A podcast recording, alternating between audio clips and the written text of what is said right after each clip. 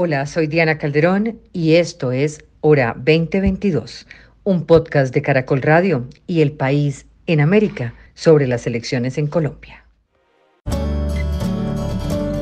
Diana Calderón, en Hora 20 de Caracol Radio.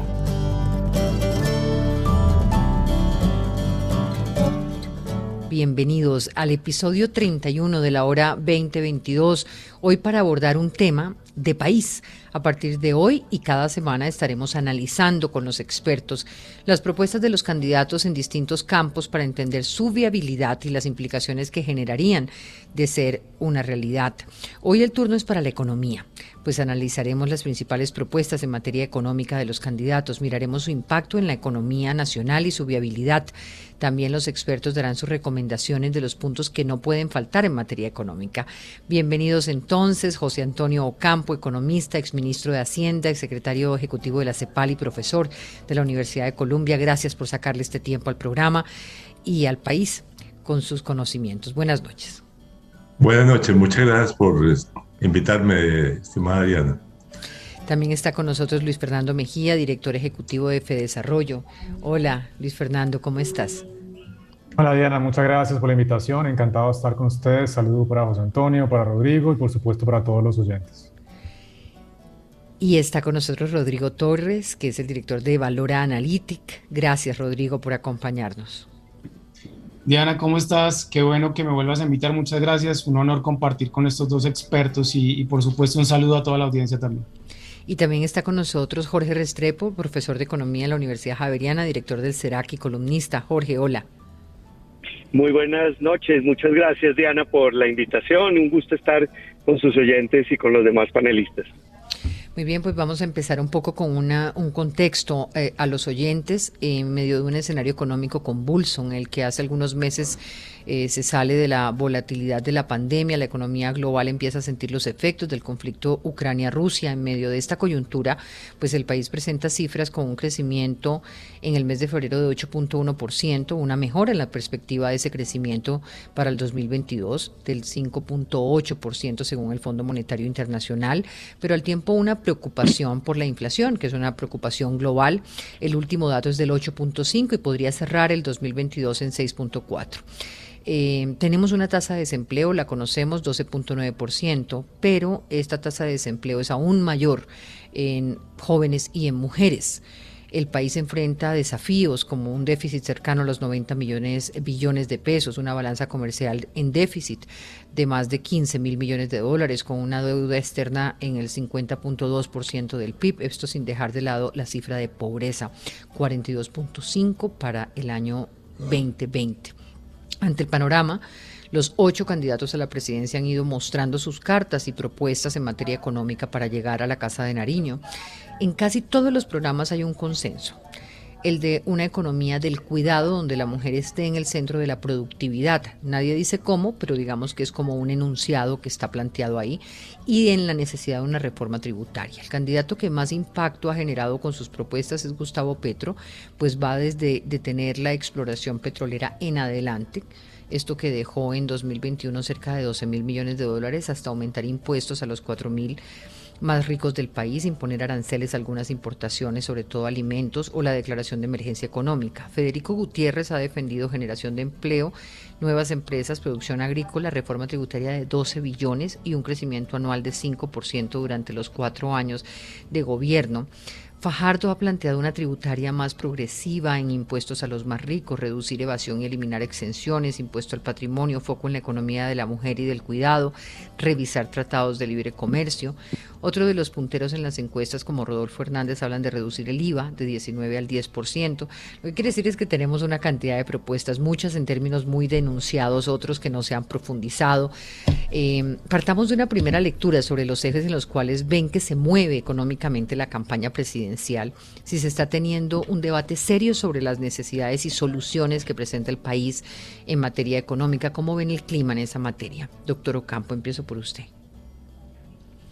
Bueno, el, digamos, como usted lo ha señalado, digamos, en materia de actividad productiva, eh, Colombia eh, está relativamente bien y, obviamente se, se, está beneficiando en el corto plazo de una, de una coyuntura de altos precios de, de productos básicos, sobre todo el petróleo, el carbón, que son productos importantes de nuestra exportación, pero también pues de algunos productos agrícolas. Ah, obviamente también somos importadores de, de, maíz y de, eh, de trigo, de fertilizantes que, han aumentado precios, pero digamos el efecto por ese lado eh, es positivo. Ahora, desde el punto de vista de los otros indicadores que usted menciona, eh, pues la inflación está en niveles altos, curiosamente no tan altos en materia de alimentos como otros países latinoamericanos, quizá por nuestro autoabastecimiento, digamos, mayor que proporcional que otros países.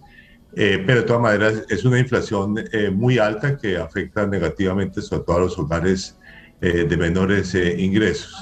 Y en materia pues, de desempleo no hemos logrado, y, cuando sepamos cifras de pobreza, pues no hemos logrado revertir totalmente el, el, impacto de la, de la crisis, de la crisis del COVID, pese a que el año pasado y, y pues, tuvimos una recuperación muy importante y este año también el crecimiento económico parece ir por, eh, por buen camino.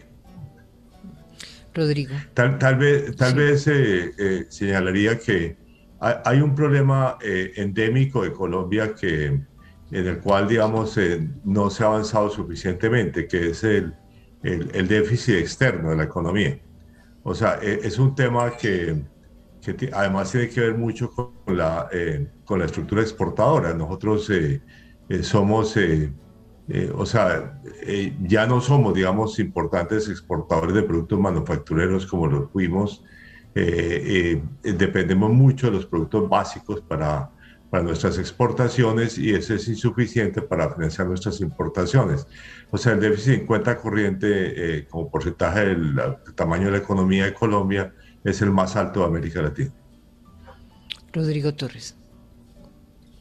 Bueno, Diana, ahí quiero reforzar brevemente un mensaje que acaba de dar José Antonio sobre en cuanto a la necesidad que tenemos de recuperar todos los empleos que se perdieron por la pandemia y sobre todo también por recuperar el poder adquisitivo de esos trabajadores, ¿no? Hay muchos que volvieron a sus trabajos, pero con la mitad del sueldo o con una tercera parte del sueldo. Hay algunas, hay algunas industrias, por ejemplo, la hotelería, el turismo, que están muy afectados todavía a pesar de la recuperación que estamos viendo. Y ahí yo tengo que, creo que tenemos una tarea pendiente.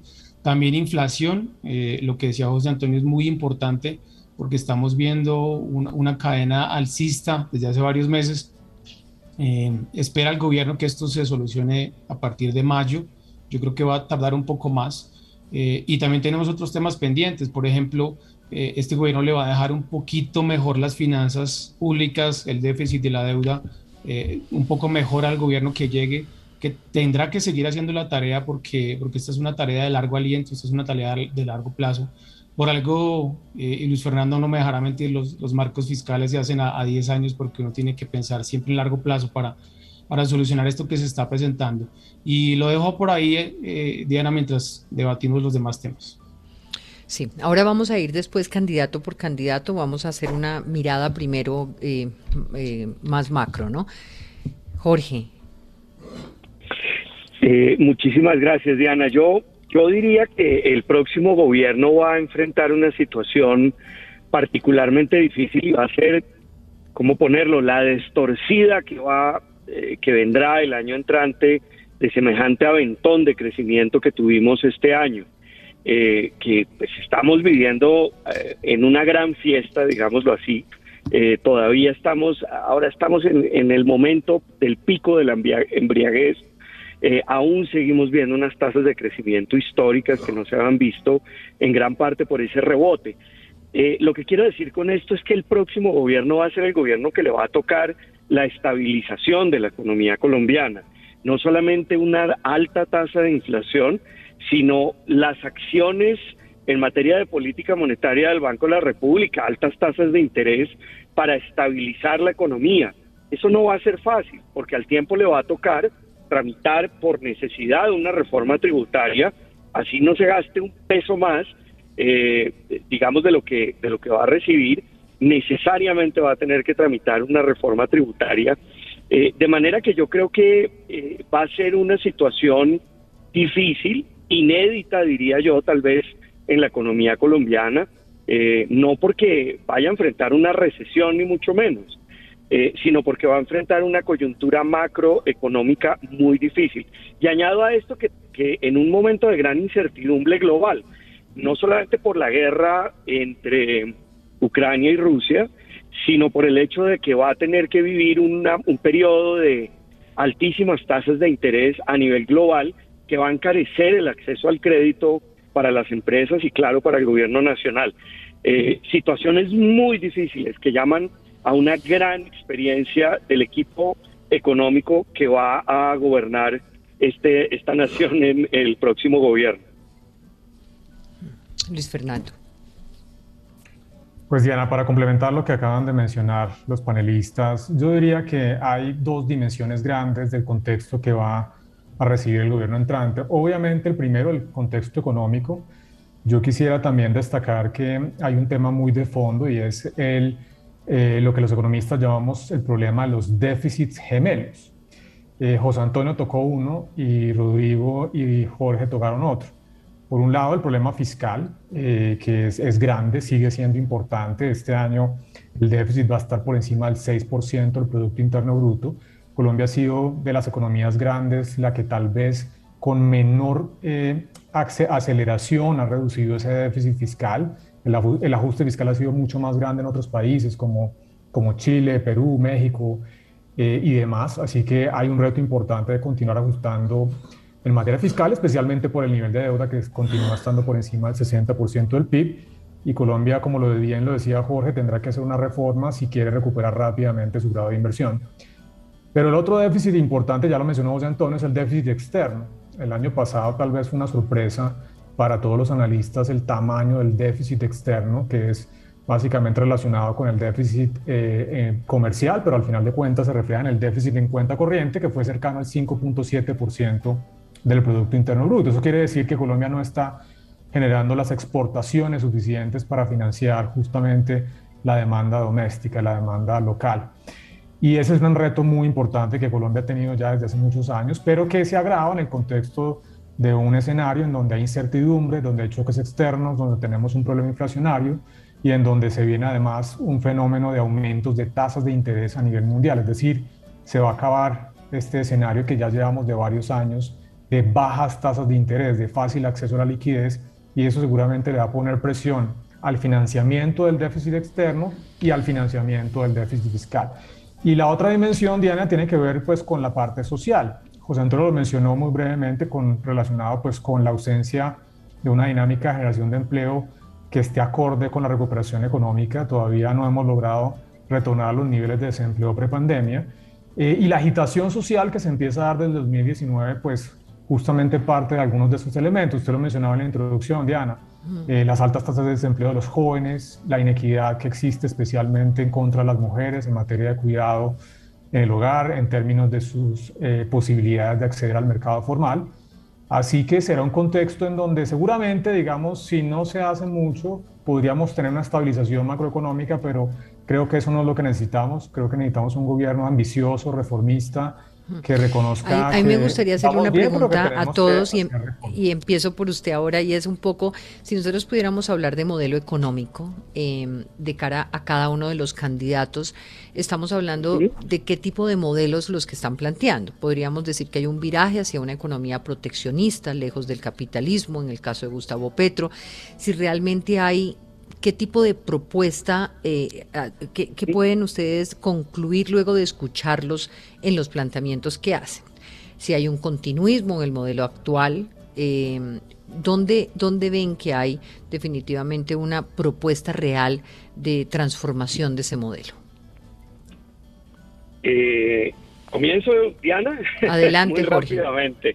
Esto va a ser una cosa un poco en la que uno va a tener que, que poner una cantidad de adjetivos eh, con mucho riesgo a, equivocarse. Yo diría que el, el modelo, eh, de, digamos, el único candidato que propone un modelo económico diferente de los tres candidatos que tienen mayor viabilidad de pasar las elecciones, eh, es Sergio Fajardo.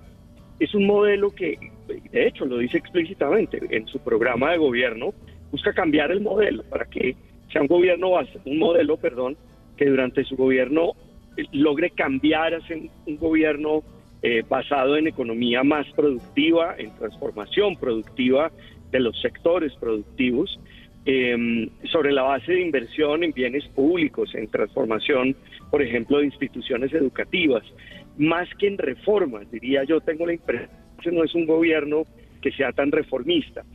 Em, eh, perdón, un gobierno no, un plan de gobierno. El, el gobierno de gobierno de Federico Gutiérrez es eh, propone Se cortó la llamada de Jorge, que ha tenido dificultades hoy para conectarse por Zoom. Eh, adelante entonces, José Antonio. Bueno, eh, yo obviamente he estado involucrado en el, la formulación del, del, modelo de Sergio Fajardo. He sido uno de los coordinadores de, del, ah, del, programa que, que, se hizo público, de hecho, hace dos meses, eh, o sea, antes de las primarias. Y como decía Jorge, es, es el único eh, documento así bien completo que hay de ningún candidato. Yo no, no, he encontrado ninguno similar en los otros candidatos. Ahora, la, la esencia de, de, esa propuesta... Y uno podría, uno podría englobar eso hacia qué tipo de modelo económico en el país. Sí, lo, lo que hace énfasis el, el, modelo es la necesidad de tener un, una política productiva eh, mucho más activa, eh, orientada a generar nuevos, bueno, por una parte, generar nuevos sectores productivos, eh, eh, con, además con un, un, aumento sustancial, no solamente en el gasto educativo, sino en ciencia y tecnología, donde el país tiene un nivel vergonzoso de inversión. O sea, Colombia invierte el 0.3% del Producto Interno Bruto en ciencia y tecnología, que es una octava parte del país de la, de la promedio de la OCDE. O sea, somos el peor de la OCDE en esa materia. Y ahí, digamos, hay por lo tanto un, un planteamiento que además está muy integrado eh, a la idea de una transformación exportadora eh, para eh, corregir el déficit externo, pero también pues para eh, impulsar sectores eh, Eso le iba a preguntar, ¿esa transformación exportadora respondería a, a, nuevos, a nuevos productos, a nuevos insumos eh, para exportar, diferentes a los que hoy tenemos?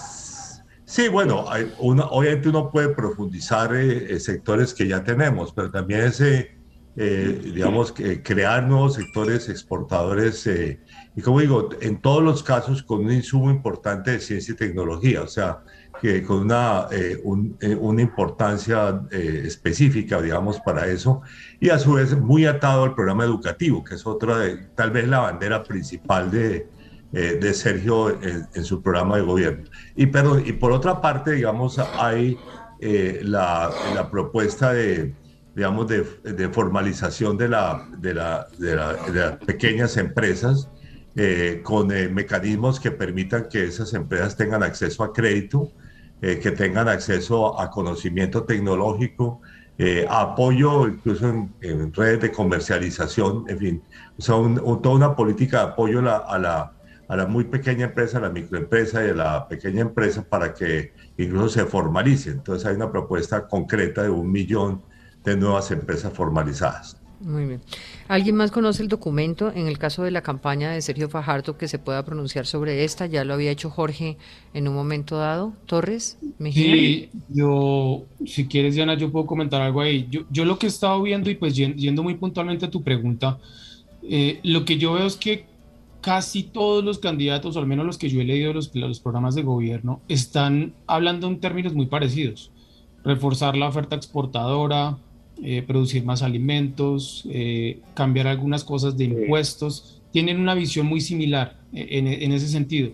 Ahí lo que yo veo, obviamente... Y pues pensaría uno que esa, esa visión como tal, pues acierta, ¿cierto? O sea... Pero, de acuerdo, uy, de acuerdo. Pero no, no sé, yo Perdón okay. que lo interrumpa. Rodrigo, ahora, ahora vamos candidato por candidato y vamos a unas, a unas, a unas propuestas que me gustaría también, si se quieren pronunciar sobre ellas. O sea, que era una pregunta que les tenía y es cuál de las propuestas que ustedes han escuchado dirían sáquenlas del discurso. Me refiero, por ejemplo, sí. a impresión de billetes, reducción de IVA, aranceles claro. a productos importados. Eh, digamos, ¿cuáles serían como esas líneas que ustedes pero, dirían, por favor, paren, eh, sáquenlo del... Sí. En, en, parte, digamos, respondiendo a esa Jorge, pregunta. Jorge, si me permite que, Jorge, que termine Rodrigo el argumento. Claro. Gracias, Diana. Gracias, Jorge. No, yo lo, que estaba diciendo era que lo que uno percibe en los, en los planes, en los programas de gobierno es que tal vez el que quiere hacer un cambio radical muy rápido y muy, muy, muy para arrancar de cero en algunos sectores es, Gustavo Petro. Eso, eso está claro, pero, pero también veo en el, en el programa de gobierno de Sergio Fajardo, por ejemplo, eh, que está muy claro que dice, y leo textualmente, vamos a empezar a dejar atrás la dependencia del petróleo están varios alineados en ese sentido, están proponiendo cosas muy similares eh, en una forma de transición, una cosa progresiva que, estoy de acuerdo, hay que hacerlo, el, tema del cambio climático y la sostenibilidad del ambiente es, es una cosa que no podemos dejar pasar no, no, no más tiempo en solucionarla, eh, pero tal vez el, programa de gobierno de, de, Petro es el que es más radical en cuanto a proponer cosas. Desde el 7 de agosto hacia adelante se toman decisiones radicales desde ese día. En los demás los veo un poco más, más acorde en cuanto a que hay que solucionar algunos temas más concretos de la economía colombiana. Jorge. Yo eh, lo que quería, perdón que se me cortó la llamada, pero lo que quería mencionar, Diana, es que a mí me parece que el candidato Federico Gutiérrez tiene un programa de gobierno que es de continuidad con la tradición en materia económica colombiana, es un programa que no es reformista, es un programa más bien conservador, lo cual tiene ventajas y desventajas, pero es un programa responsable, digamos, por ejemplo, sus propuestas en materia fiscal tienen todo el, punto de la responsabilidad, continúa la inversión en infraestructura, continúa muchos programas de Estado y hace unas reformas puntuales, por ejemplo, en subsidios a los adultos mayores. El, programa de Sergio Fajardo, como bien lo dijo el doctor Ocampo, es un programa de transformación productiva. Yo diría que es un programa de una gran revolución microeconómica basada en la ciencia y la tecnología y la educación. Pero a diferencia de Rodrigo, yo creo que el programa de, Gustavo Petro es un programa eh, que es inviable, abiertamente inviable, contrario a los principios constitucionales esenciales que hay en Colombia, por ejemplo la independencia del Banco de la República, y que propone una serie de reformas que ah, si se pudieran hacer, yo creo que es inviable, pero si eventualmente se buscara adelantar algunas de ellas, por ejemplo en materia energética, causaría mucho daño a la economía colombiana. Ahora vamos concretamente a ese tema y, quisiera escuchar a Luis Fernando y, preguntar aquí también algo, eh, porque además me gustaría mirar de una manera decantada la propuesta de Gustavo Petro, digamos como, como un poco eh, eh, mirar cómo sería, digamos, el país bajo un modelo económico como el que él está planteando eh, y cómo sería, ya más o menos tenemos claro eh, el tema de la transformación del modelo productivo de Sergio Fajardo, pero aquí me faltaba una pregunta y es algo que veo eh, que no que no escucho amarrado al tema económico y es hasta qué punto es posible hablar de una economía que funcione sin una verdadera reforma laboral en Colombia, si no debería estar incluida esa reforma laboral dentro de los planteamientos que están hechos. Ahora que decían que las propuestas no incluyen grandes reformas en el país, eh, pienso en esa, por ejemplo. Y sin, sin esa reforma laboral es posible una generación real de empleo en el país, sobre todo en sectores eh, pues más complejos en donde la informalidad es 60-70%. Eh, Diana, si me permite, yo, yo quisiera comentar sobre, sobre esto. Yo, yo quisiera tal vez compartir un poco las, las grandes líneas de lo que, lo que veo yo leyendo los documentos de, de, estos tres candidatos, de, Fajardo, eh, Federico Gutiérrez y, Gustavo Petro. Lo, lo, de Fajardo, como ya lo han dicho varios, tiene mucho el énfasis de transformación productiva y el énfasis también en inversión en ciencia y tecnología, que es muy importante y obviamente ataca varios de los elementos que hablábamos en la introducción. El, programa de FIGO, cuando uno lo lee, tiene mucho énfasis en infraestructura, que es fundamental. También Colombia tiene unos grandes atrasos todavía en materia de infraestructura, la continuación de las 4G, la implementación de las 5G, etcétera, etcétera, y un componente regional también bastante interesante que, valga la pena notarlo, también se lee en el programa de Fajardo. Y el de Petro tiene, digamos, eh, dos, dos, temas grandes, al menos en la lectura inicial que, que yo, yo, le di, que tiene que ver primero con la transición energética, obviamente mucho más acelerada, eh, con la discusión sobre, por ejemplo, parar eventualmente la exploración petrolera en el país, aunque ya ha habido algunos matices de sus asesores económicos diciendo eso no se va a hacer inmediatamente, eso se va a hacer gradual. Y el otro tema también de una economía basada en el conocimiento, que hay que profundizar, eso, eso digamos, ¿qué significa? Me imagino que tiene que ver con, por supuesto, reformas importantes en educación. Pero llega justamente a su punto. Cuando uno lee estos programas, yo creo que han habido debates muy interesantes en materia tributaria, ya creo que algunos han hablado un poco de cuáles son sus líneas esenciales y la gran mayoría han dicho que seguramente va a haber una reforma para darle más progresividad al estatuto tributario. El segundo, ya varios se han pronunciado en materia pensional. Eh, las reformas de pilares, tal vez en el caso de Petro y Fajardo, están relativamente claras. Eh, FICO no habla mucho de reforma del sistema actual, está hablando más bien un poco de cómo avanzar en la cobertura de las personas que no tienen una pensión, pero pareciera que en el sistema actual no se hacen unos ajustes importantes. Pero indudablemente donde sí creo que hay una deuda todavía muy importante en los tres programas es en materia laboral. Y como usted bien lo dice, pues realmente Colombia tiene un problema muy estructural de, empleo y de empleo informal. Esto no es un tema de la pandemia. Antes de, que llegáramos a la pandemia, en el 2019 la tasa de empleo en Colombia era el 10,5% promedio del año. Y antes de la pandemia teníamos una tasa de informalidad del 63%. Luego, las cifras estructurales del mercado laboral nos dicen que tiene Colombia una combinación de dos problemas que son muy atípicos en la región, que es alto desempleo y alta informalidad. Entonces sí creo que falta abordar a, mayor profundidad eh, reformas importantes en, materia laboral que, bueno, nosotros vamos a estar proponiendo algunas cosas en este sentido más adelante. Muy bien, el doctor Ocampo, frente a ese tema, y ya que nos metimos en el tema de Sergio Fajardo, eh, es pues cómo va a recaudar 33 billones de pesos, o me equivoco en la cifra, o sea, cómo puede lograrse esto a nivel económico en una realidad tan compleja como la que tenemos. Bueno, con toda la dificultad que, que, se plantea, digamos, eh, eh, el, el, candidato que, que, ha dicho con toda claridad cuánto es que hay que recaudar por lo menos en Colombia es Sergio Fajardo. Eh, digamos, la, la, propuesta que, pues, o sea, veo que FICO tiene una suma que le obligaría a hacer una reducción de gasto público sustancial para poder hacer el ajuste fiscal o recortar muchos programas sociales. Eh, y en el caso de Petro, pues él ha dicho que, que todos los impuestos van a venir de 4 mil personas, eh, que creo que cuando sacó esa propuesta, me, Sergio me dijo que respondo. Le digo, eh, que tanto él como usted tienen que pagar más impuestos también. y eso fue lo que respondió exactamente. O sea, esto hay, digamos, todas las personas de, de nivel alto de ingresos en Colombia tenemos que pagar más impuestos. Esa es la única solución.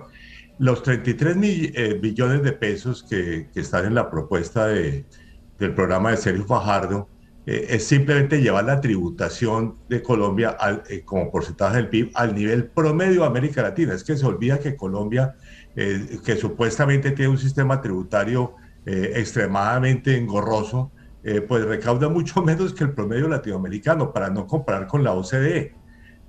Entonces, digamos, los 33 billones vienen de allá. Y digamos, la propuesta pues es, eh, eh, eh, incluye varios elementos. la, tal vez el más importante es eliminar una gran cantidad de beneficios tributarios específicos que hacen, que erosionan totalmente la, la, tributación en Colombia. y, digamos, y elevar un poco los, los impuestos a los sectores de, de más altos ingresos y establecer un impuesto al patrimonio permanente eh, para personas naturales, no para personas jurídicas, como en algún momento se estableció en Colombia. Eh, digamos, esa es la, digamos, la, la esencia de esa, eh, de, esa propuesta. la Además, ¿cómo? Exacto. Dicho sea de paso, pues la propuesta de bajar el, el, IVA pues no tiene ni pie ni cabeza. Eso no, digamos, en las condiciones actuales. Digamos, si uno tiene éxito en, materia de, crecimiento y de recaudos con otras reformas, pues uno podría bajar el IVA, pero la propuesta de bajar el IVA al 10%, pero no tiene ni pie ni cabeza. Y la propuesta de FICO nuevamente de los eh, que 12 billones es insuficiente. Eso no da para, eh, eh, la propuesta de Fajardo está orientada, en primer lugar, a contribuir al ajuste fiscal, pero también a mantener unos niveles de, de gasto social e incluso algunas áreas de aumento de gasto, como es en educación, ciencia y tecnología. Muy bien, me gustaría pasar a la, campaña de Gustavo Petro, ya hablamos entonces de la de Sergio Fajardo, y, mirar un poco qué, resaltarían ustedes, cómo, cómo se podría imaginar nuestro oyente un país con el modelo económico que plantea. Eh, pues ha dicho efectivamente que hay que pasar a una economía más enfocada en el agro y en la industria y menos una economía extractivista, aclaró el tema de la exploración petrolera en adelante por fuera de los contratos que ya están firmados. Em, ha planteado también una renta presunta, em, digamos, para eh, en paraísos fiscales. Ha hablado de tumbar los beneficios de la reforma tributaria del 2019, del salario real, de una, eh, de una verdadera independencia de la Junta del Banco de la República, de aranceles para proteger la industria nacional. Esto, esto ¿cómo, cómo se lee en términos de modelo económico? Eh, hay incluso una propuesta de un programa en el que el Estado dé un salario básico a las personas que no han logrado encontrar empleo. Eh, ¿Funcionaría eso como el Estado empleador? ¿Cómo ven esa propuesta? ¿Qué rescatarían? ¿Qué rechazan? Diana, si me dejas, si me dejas empezar a mí, eh, primero quiero, quiero hacer una, una, claridad sobre lo que hablamos hace un momento cuando Jorge decía que, que la propuesta de Gustavo Petro es inviable. Me, gustaría dejar claro que, yo no estoy diciendo que el programa de, Gustavo Petro sea viable, ni mucho menos. Obviamente hay cosas que, que uno sabe que, las cifras no dan y que, hay algunas cosas que están, que están como muy idealizadas, digámoslo de cierta forma, y que francamente uno sabe que no se pueden realizar. Yo me refería a que en ciertos aspectos como aumentar la oferta exportadora, hacer una transición energética y mejorar temas de empleo, las campañas todas coinciden y, claro. y en eso creo que, que, no hay discusión. Quería dejar eso claro para, para sí. no, no, dejar la sensación de, una, de, un, de, que es que estoy pensando que el programa de Gustavo Petro es, es el mejor o alguna cosa parecida. Eh, sobre el tema de, del, del, programa de este candidato, veo, veo algunas cosas, eh, como por ejemplo hacer una reforma tributaria con impuestos progresivos y equitativos. Eh, y ahí también hay una cosa importante y es que se ha planteado la posibilidad de aumentar los dividendos a las empresas y los dividendos en, la bolsa. Eh, ese es un sector que ya está grabado, que, estamos, digamos, en desventaja con otros países como Chile o Perú que tienen cero o muy bajos dividendos eh, a, las ganancias en las empresas en bolsa y, ponerles más impuestos nos pondría en desventaja en, en, ciertos aspectos. Eso, y pues yo que me muevo algo en temas de bolsa y nuestros clientes están en ese sector, eh, creo que sería una, una, desventaja. El tema de, de, la transición energética, lo dije hace un momento y lo, reitero, yo he sido un convencido desde que estaba muy niño, yo sabía que, que, el mundo tenía que dar un giro hacia, hacia otro lado porque el petróleo al final eh, contamina, eso lo sabemos, y es, es limitado, es un recurso que algún día se nos va a acabar. Eh, en eso también creo que, que, la propuesta tiene algo de sentido, sin embargo, y, lo, lo, hablaron Oretica, Luis Fernando y, y, otros, los otros compañeros, es la propuesta de, de, de terminar la, la, industria petrolera en Colombia creo que es, es lejana y va a tomar mucho tiempo en que podamos hacerlo, no solo por lo que representa en temas de combustibles y contaminación y demás, sino por lo que representa la industria petrolera en empleo, en ingresos para la nación, en suministros y en materias primas para otras industrias como el plástico y miles más, la, la, las empresas farmacéuticas. Entonces creo que para no extenderme, diría que eso es lo que yo he visto al menos en el programa de, de Gustavo Petro, que, que veo viable por un lado, oferta exportadora y demás, inviable por el otro lado, es una transición energética muy acelerada y que puede afectar las finanzas de Colombia. Jorge. A mí me parece, a mí me parece, Diana, muy preocupante la, la propuesta de Gustavo Petro en, en, varias áreas. En esta área de la energía, me parece que no entiende eh, la importancia de la energía para el sistema productivo colombiano. Me refiero a la energía en general, no solamente aquella derivada de hidrocarburos, a la necesidad de exportar petróleo, sino, por ejemplo, a la producción de gas y a los requerimientos que tiene Colombia en materia de seguir buscando gas y petróleo eh, para consumo interno, para sostener su economía y su sistema productivo. Eh, yo creo que, insisto, esa es una propuesta que afectaría severamente la economía colombiana si es que se llegara a poder poner en práctica, digamos. Ahora, hay, hay algunas razones para que lo llevarían a uno que a pensar que a través de medidas administrativas y no necesariamente de, de reformas que pasen en el Congreso algunas de las medidas que propone Gustavo Petro en materia, por ejemplo, energética, se podrían eh, llevar a cabo. Por ejemplo, decirle a Copetrol que deje de buscar, que no invierta un solo peso más eh, o un dólar más en exploración. Y eso generaría unos impactos enormes en el momento en el que se tome esa decisión sobre la economía colombiana.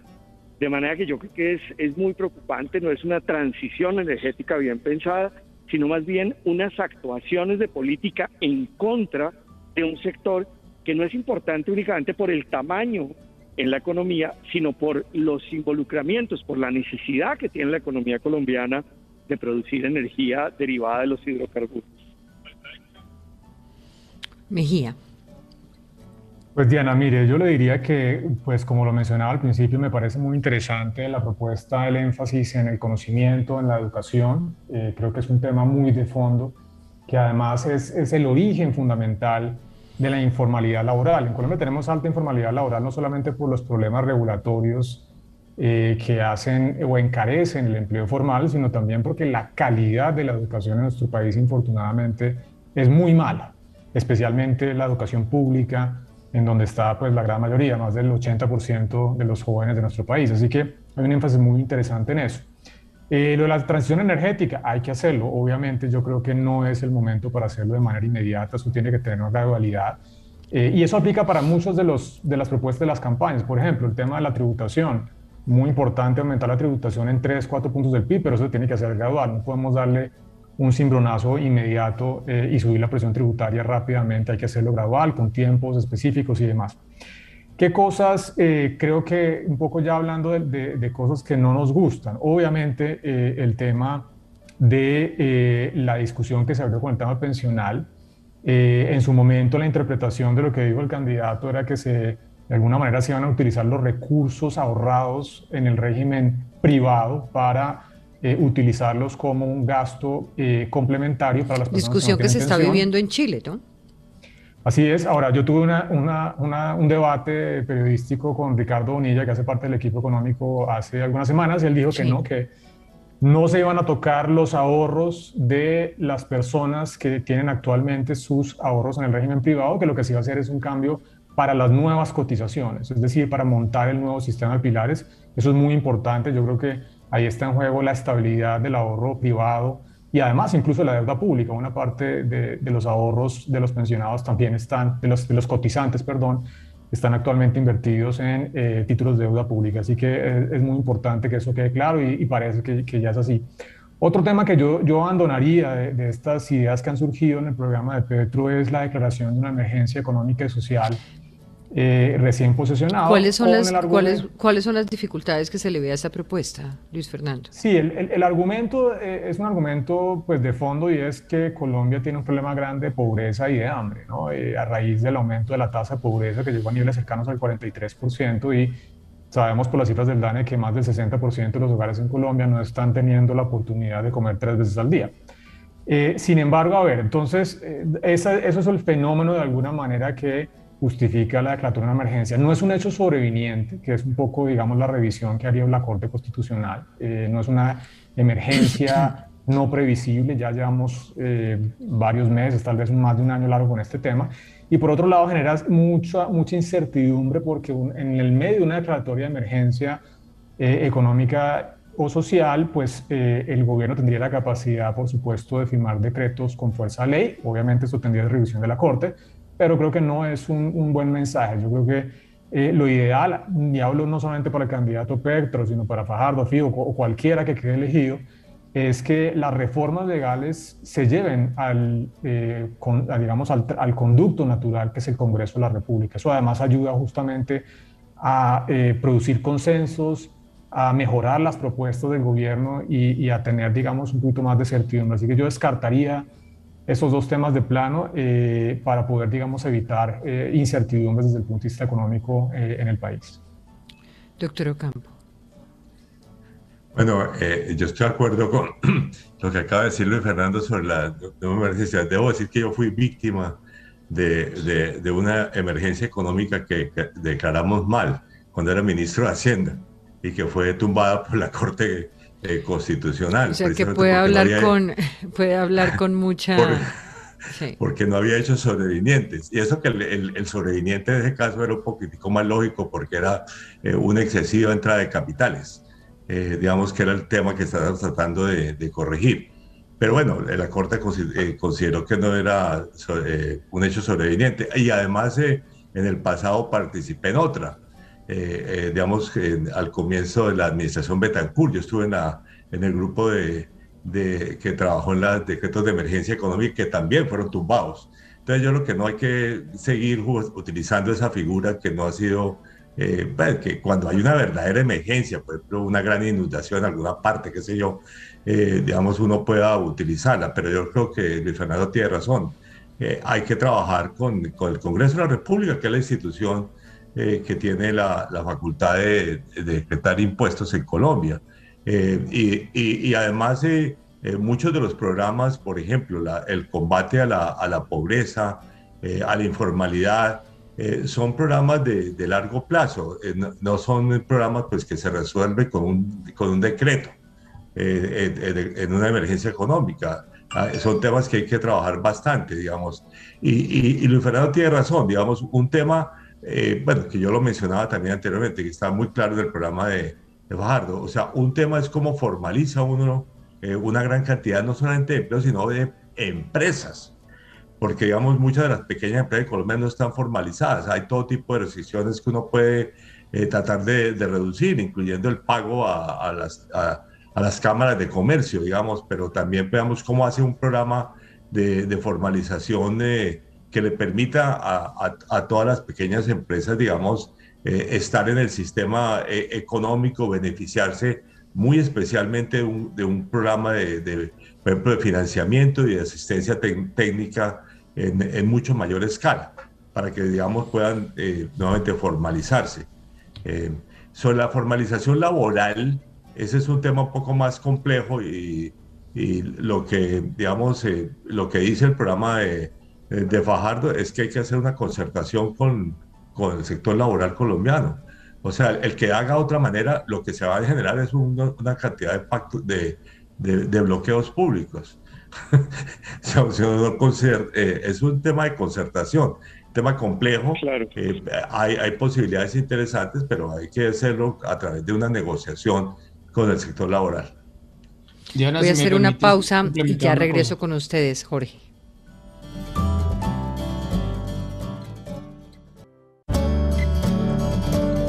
Diana Calderón, en hora 20 de Caracol Radio. Regresamos en hora 20 hoy con Rodrigo Torres, José Antonio Campo, Luis Fernando Mejía, Jorge Restrepo. Jorge, usted tenía la palabra.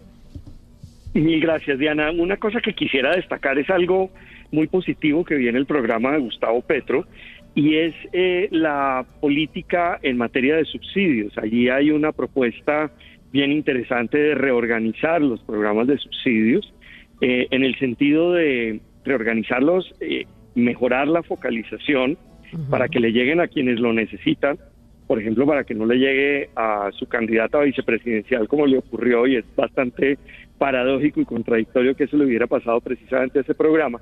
Eh, y es algo que vale la pena destacar. Yo no veo tanto en materia eh, de reforma a los programas de superación de la pobreza en los otros programas. En el de Fajardo hay unas cosas interesantes en materia educativa, en materia de jóvenes en acción, eh, pero, pero me parece que esa propuesta de reorganización de la política social es muy positiva en el programa de Gustavo Petro. Muy bien. Pasemos al programa de Federico Gutiérrez. Hay una apuesta por profundizar exploración y explotación petrolera. Se ha mostrado de acuerdo con el fracking. Ha hablado de generación de empresa y empleos sin aumento de impuestos, pero sí con austeridad del Estado. Tomar 12 billones de regalías. Habla de un crecimiento del 5% anual de instrumentos como cobertura cambiaria, fondos de estabilización y reducción de aranceles de formalización laboral a través de un pago progresivo en salud, 1.2 millones de empleos al año, contratación por horas.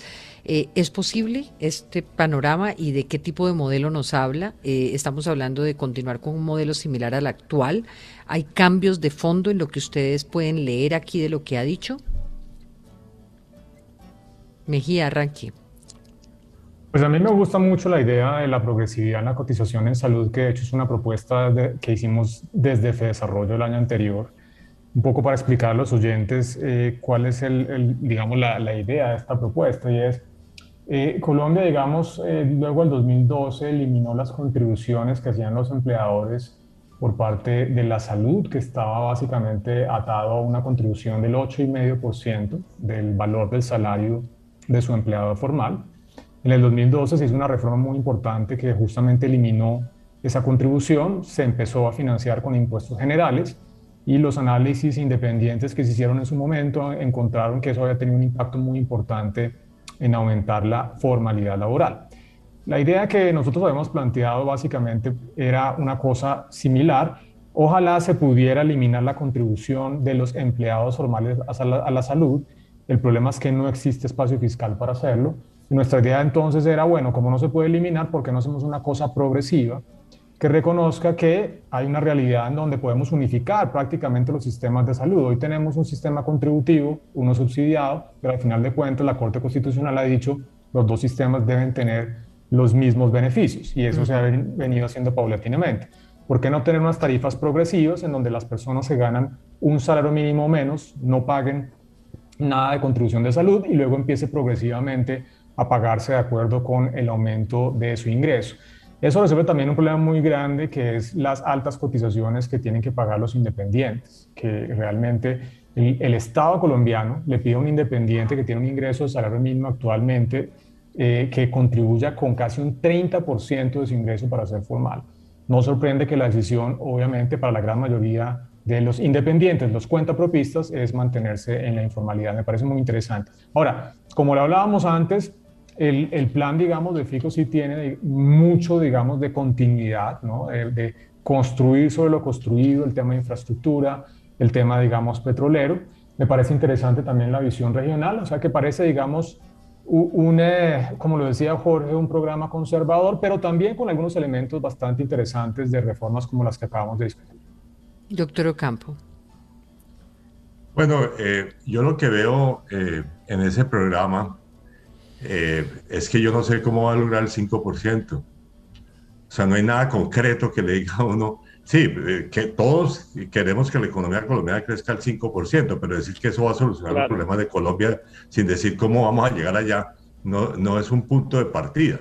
Eh, yo creo precisamente la, la, propuesta de Fajardo mal que bien busca una, una propuesta de desarrollo productivo para hacerlo, que es una, y, y, ciencia y tecnología para aumentar productividad. En fin, entonces yo creo que esa es una deficiencia. ¿Y, no es a través de la profundización de la exploración y explotación petrolera que se pretendería? bueno, eh, eso no logra acelerar la economía al 5%.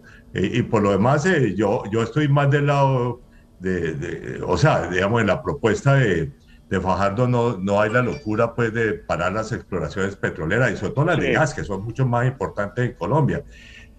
Pero, digamos, es una propuesta de no al fracking. O sea, yo sí estoy en contra del fracking, como lo está la campaña de, de, digamos, de Sergio Fajardo, porque eso tiene problemas ambientales, eh, bastante, bastante severo. O sea, y por ahí no está la solución. La solución está en otros productos diferentes al petróleo para exportar y producir. Eh, no, no en tratar de profundizar más eh, el sector petrolero, digamos, que, que además ya no pertenece a, digamos, el contexto internacional de lucha contra el cambio climático, no pertenece. Y también, perdón, reitero, la propuesta de, de, una reforma tributaria mínima, que es la que él tiene, pues no es viable. Eh, digamos, eh, eso lo, obligaría a hacer una austeridad de gasto brutal, eh, que, digamos, yo, yo quiero ver las, las, manifestaciones en la calle que, va a generar, que generaría, digamos, la implementación de esa propuesta. Sí. Rodrigo.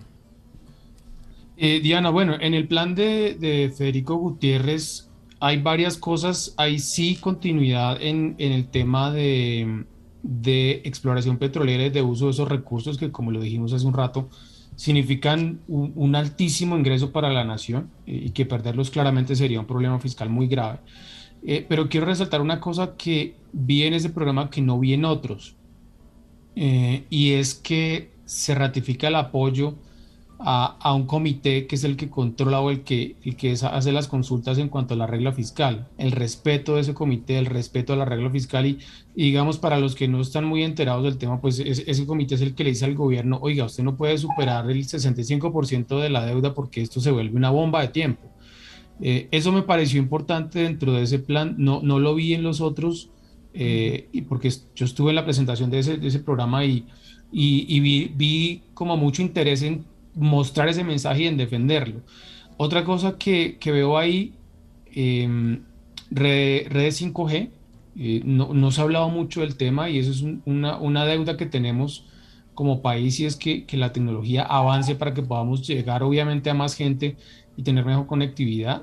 En ese programa sí lo vi, en los otros no, no se habla mucho del tema, pero eh, hay una cosa que, si, si me dejan volver a, a, la discusión de lo de la emergencia económica eh, brevemente, para no ir muy lejos, el presidente Duque con una pandemia encima declaró la emergencia económica uh -huh. y la Corte le tumbó un par de decretos, ¿no? O sea, sí. ni siquiera con una cosa como sí, esa sí, se logró salvar. Es. Entonces, ese es un, un, un, escenario importante que no podemos descuidar. Como le pasó al doctor Ocampo. sí. No, una, una anotación. En el programa de Sergio Fajardo hay el respeto a la regla fiscal. Está mencionado explícitamente. Ok. Eh, no puedo dejar de preguntarles por una propuesta de Rodolfo Hernández. Eh, bueno, ya hablamos de la imposibilidad del IVA del 19 al 10, aumento de salario mínimo, pero habla de retirar el 30% de funcionarios estatales para recortar el, ese gasto. Eh, ¿Cómo ven ustedes esta propuesta y la reducción del 9% en el IVA? ¿Cómo es ese modelo? La reducción del IVA no es viable fiscalmente y, y, es, y echar el 30% de los trabajadores del Estado, pues yo también quiero ver las manifestaciones que eso va a generar. No, y la inseguridad, porque les tocaría echar además a todos los policías.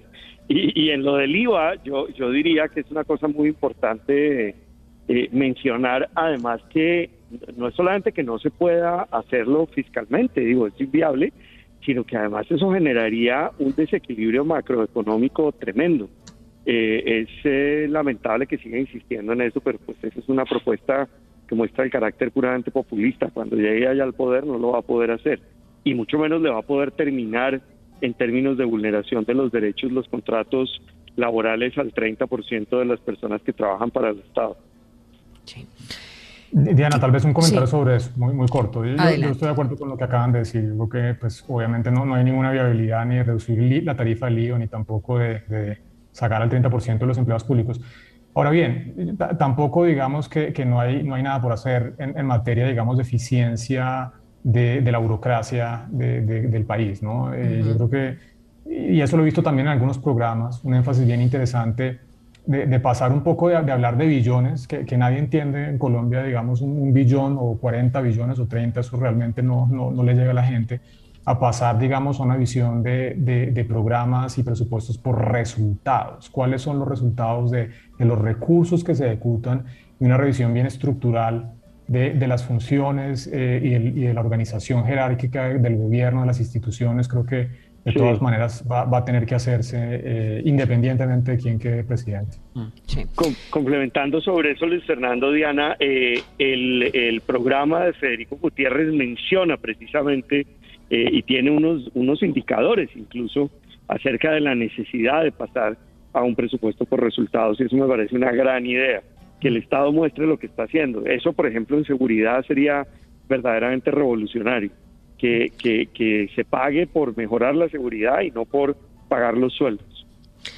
Eh, hablaba eh, Juan Carlos Echeverry hace pocos días sobre unos objetivos indispensables ya decía formalización laboral, empresarial universal inmediata, rápida cobertura de vejez pobre, sostenibilidad, un nuevo sistema rector del sistema pensional. ¿Qué dirían ustedes que está faltando en el paquete económico de cada candidato? Eh, ¿Sobre qué temas le dirían ustedes en estos últimos minutos a los candidatos donde, que hay que poner el foco? Diana, ¿me dejas comenzar con, con ese último punto? Adelante, hay, hay una cosa que que yo, y yo he hablado con, con algunos eh, colombianos que trabajan en Estados Unidos y que son expertos en temas de prevención del fraude y de prevención de la corrupción. Y ellos me decían, ¿cuál candidato le está diciendo al país en los debates o en las entrevistas, mire, esta es mi metodología para combatir la corrupción? Yo hasta hoy no lo he visto y siento que es un caballito de batalla en el que a veces se montan eh, las, las, propuestas en hay que combatir la corrupción, hay que reducirla, hay que aumentar las penas. Y bueno, todos sabemos lo que pasa con las penas eh, en algunos casos eh, a los corruptos, pero no tenemos una metodología, un, un, paso a paso que diga cómo la vamos a prevenir, más que combatirla y más que ir al, al, a la cosa reactiva, sino más al, al tema preventivo. No lo hemos visto, yo no lo he visto todavía en la, en, la, en las propuestas y, creo que eso nos, nos está faltando mucho. Y otro tema, si me dejas terminar con esto, no he visto tampoco mucho debate y mucho énfasis en temas como eh, el open banking, las criptomonedas, el blockchain, las nuevas tecnologías. Eh, creo que se ha hablado poco de ese tema y yo mm. creo que eso, eso nos, va, nos, vamos a quedar atrás si no, si no hacemos algo pronto para ponernos a tono con lo que está pasando en el mundo. Frente a ese tema, doctor Ocampo, ¿cómo, ¿cómo está la candidatura de Sergio Fajardo frente a, qué, qué mirada tiene frente a ese tema? Dice sobre el tema de las monedas digitales o los activos digitales. Sí, señor. Eh, realmente ese tema sí no, eh, yo creo que estoy de acuerdo con Rodrigo, no está realmente tratado. Eh, debo decir que es un tema internacional, no es un, estrictamente un tema nacional, porque digamos, la, digamos la, el, el, problema que está generando a nivel mundial el, la, todos estos criptoactivos, porque yo me resisto a llamarlos criptomonedas, porque no son monedas. Eh, digamos, estos criptoactivos, digamos, incluso en Estados Unidos ya está hablando de regularlos eh, drásticamente. Eh, y, digamos, el problema de la, o sea, hay, varios problemas. El primero, desde el punto de vista de la regulación financiera, no hay protección del ahorrador. O sea, cero protección. y con una volatilidad de precios que es abismal. y además, y quizás lo más grave, es que a través de este sistema, eh, se, está, es, bastante claro que se canalizan, eh, digamos, flujos financieros ilegales asociados a la corrupción, al narcotráfico, etcétera. O sea, este es un tema de marca mayor, eh, incluso no solamente de regulación nacional, sino de regulación mundial, y en el cual se, se ha avanzado bastante poco. Como digo, ya aquí como yo vivo en Estados Unidos, debo decir que ya el gobierno de la administración Biden está hablando de regular eh, ese, digamos, ese mercado. En el caso colombiano, debo decir que como miembro de la Junta Directiva del Banco de la República, en su momento eh, prohibimos a todo el sector financiero trabajar con cripto, criptoactivos. Pues allí, por ejemplo, hay, un tema muy interesante para, para ver de qué manera los candidatos empiezan a abordarlo. Jorge. Eh, en eso quería decir solamente, Rodrigo, que en el programa de Petro efectivamente hay un par de párrafos que se refieren a la necesidad está como en una sección de ciencia y tecnología de implementar el blockchain en todas las eh, ramas de la administración pública y habla de billeteras virtuales y criptoactivos eh, en una jeringonza que francamente no se puede traducir a política pública. Y para responder la pregunta que hacía Diana, yo creo que al programa de Gustavo Petro le hace falta una cosa que es muy importante y es que se lo expliquen al candidato. Hace pocos días eh, hizo un hilo bastante largo eh, quien yo diría que es su principal o uno de sus principales asesores económicos, eh, Luis, em, eh, olvidé el nombre de él, perdón, Mejía, quien es un profesor en un centro de estudios en España. Em, y él decía, hombre, perdón, Luis Fernando Medina, qué, qué, vergüenza, no quería confundirlo con él, Luis Fernando. Bueno, y Medina decía que que había allí una, una que, que él se sentía súper mal, básicamente estaba diciendo, porque eh, nos acusan de que el programa es antiempresa, de que vamos a expropiar, de que vamos eh, a hacer proteccionismo selectivo, en fin. Y cada vez, decía él, salimos a hacer una aclaración, pero nadie nos pone atención en las aclaraciones. Yo creo que el problema está en que lo que dice el candidato es muy diferente, en el caso de Petro, a lo que está en su programa. En el documento de Sergio Fajardo, a mi juicio, le faltan muy pocas cosas, pero algo que de pronto le podría faltar es todo lo que tiene que ver con justicia y criminalidad. Eh, y, entrega de servicios en esa materia, un poco lo que mencionaba Rodrigo. Y al programa de eh, Federico Gutiérrez, pues le faltan reformas, reformas de calado. Eh, y de pronto al de Sergio Fajardo también le falta una reforma al contrato laboral. Muy bien. ¿Quién me falta? En, nuestra en esa materia es concertar. Concertar. El contrato laboral. Pero me imagino que hay que concertar sobre una base inicial, ¿o no? Ah, eh, sí, pero, pero uno no puede hacer, eh, digamos, lanzar eh, lo que hay que es liberar el mercado de trabajo. Pues olvídese, eso no, no lo ha hecho ningún país latinoamericano. Bueno, Uruguay hizo una propuesta de cambio laboral en el contrato que fue muy útil, ¿no? Perdón, ¿cuál que no le escuché? Uruguay hizo una reforma en el contrato laboral de formalización a cambio de reducir las tarifas impositivas o las contribuciones a la seguridad social que fue tremendamente exitosa. Sí, esa es una propuesta interesante que ya Luis Fernando eh, mencionó, Luis Fernando Mejía, el, aquí presente. Mejía, cierre eh, usted.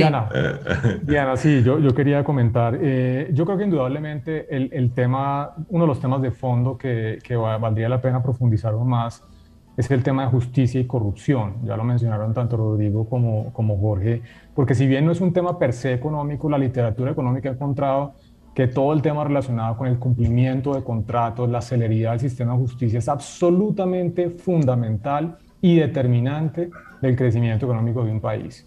Así que ahí, bueno, hay algunas propuestas. Nosotros hicimos una misión anticorrupción en donde hablamos de algunas de las reformas. No tocamos el tema de penas, realmente el tema de penas es, es inocuo. Hay una gran cantidad de problemas que hay que resolver antes de pensar en aumentar penas.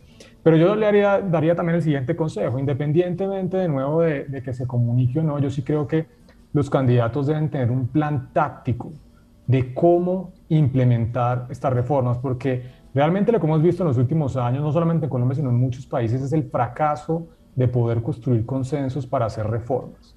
Y ese plan táctico pasa, pues primero, por una estrategia comunicacional muy fuerte, cómo se van a comunicar las reformas eh, con un lenguaje claro, sencillo a todos los estamentos de la sociedad, y como lo mencionaba José Antonio, por un proceso de construcción de consensos. Es decir, no pensemos solamente en la parte técnica de cuáles son las reformas, sino también en la parte ¿Cómo se construyen los consensos para llevarlas a cabo?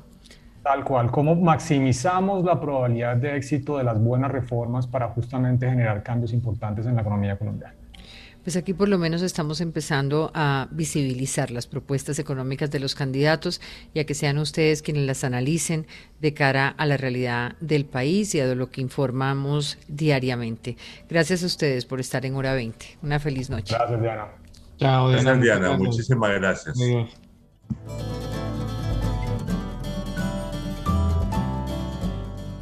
Hora 2022, la hora de las elecciones.